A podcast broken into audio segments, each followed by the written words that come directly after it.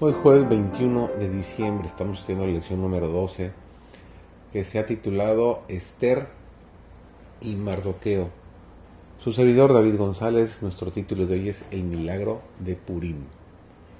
En el día señalado para su destrucción, sus judíos se juntaron en sus ciudades en todas las provincias del rey Asuero para meter mano sobre los que habían procurado su mal, y nadie se puso delante de ellos porque el temor de ellos había caído sobre todos los pueblos.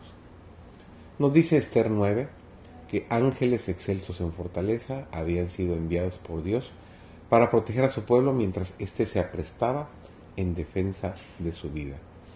Dios ha revelado lo que ha de acontecer en los postreros días, a fin de que su pueblo esté preparado para resistir la tempestad de oposición e ira. Aquellos a quienes se les ha anunciado los sucesos que les esperan no han de permanecer sentados en aquella expectación de la tormenta venidera, consolándose con el pensamiento de que el Señor protegerá a sus fieles en el día de la tribulación. Hemos de ser como hombres que aguardan a su Señor, no en ociosa expectativa, sino trabajando fervientemente con fe inquebrantable. No es ahora el momento de permitir que nuestras mentes se enfrasquen en cosas de menor importancia.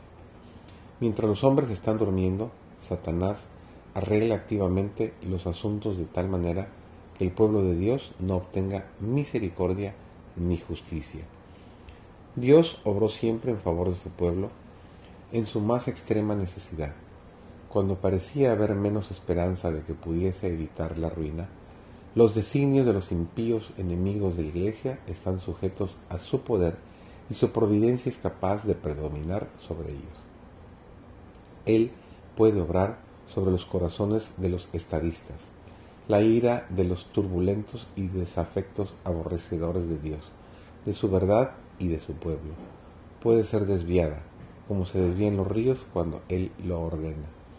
La oración mueve el brazo de la omnipotencia el que manda a las estrellas en su orden en el firmamento, cuya palabra domina a todo el mar, el mismo Creador infinito obrará en favor de sus hijos si ellos le invocan con fe.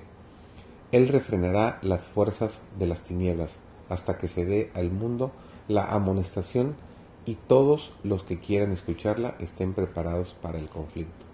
Si hubiere más oración entre nosotros, más ejercicio de la fe viviente y menos dependencia de los demás, habríamos avanzado mucho más en inteligencia espiritual de lo que avanzamos hasta aquí. Necesitamos una vivencia profunda e individual del corazón y el alma. Entonces seríamos capaces de decir lo que Dios está haciendo y cómo está trabajando. Necesitamos tener una experiencia viviente en las cosas de Dios. No estamos seguros a menos que la tengamos.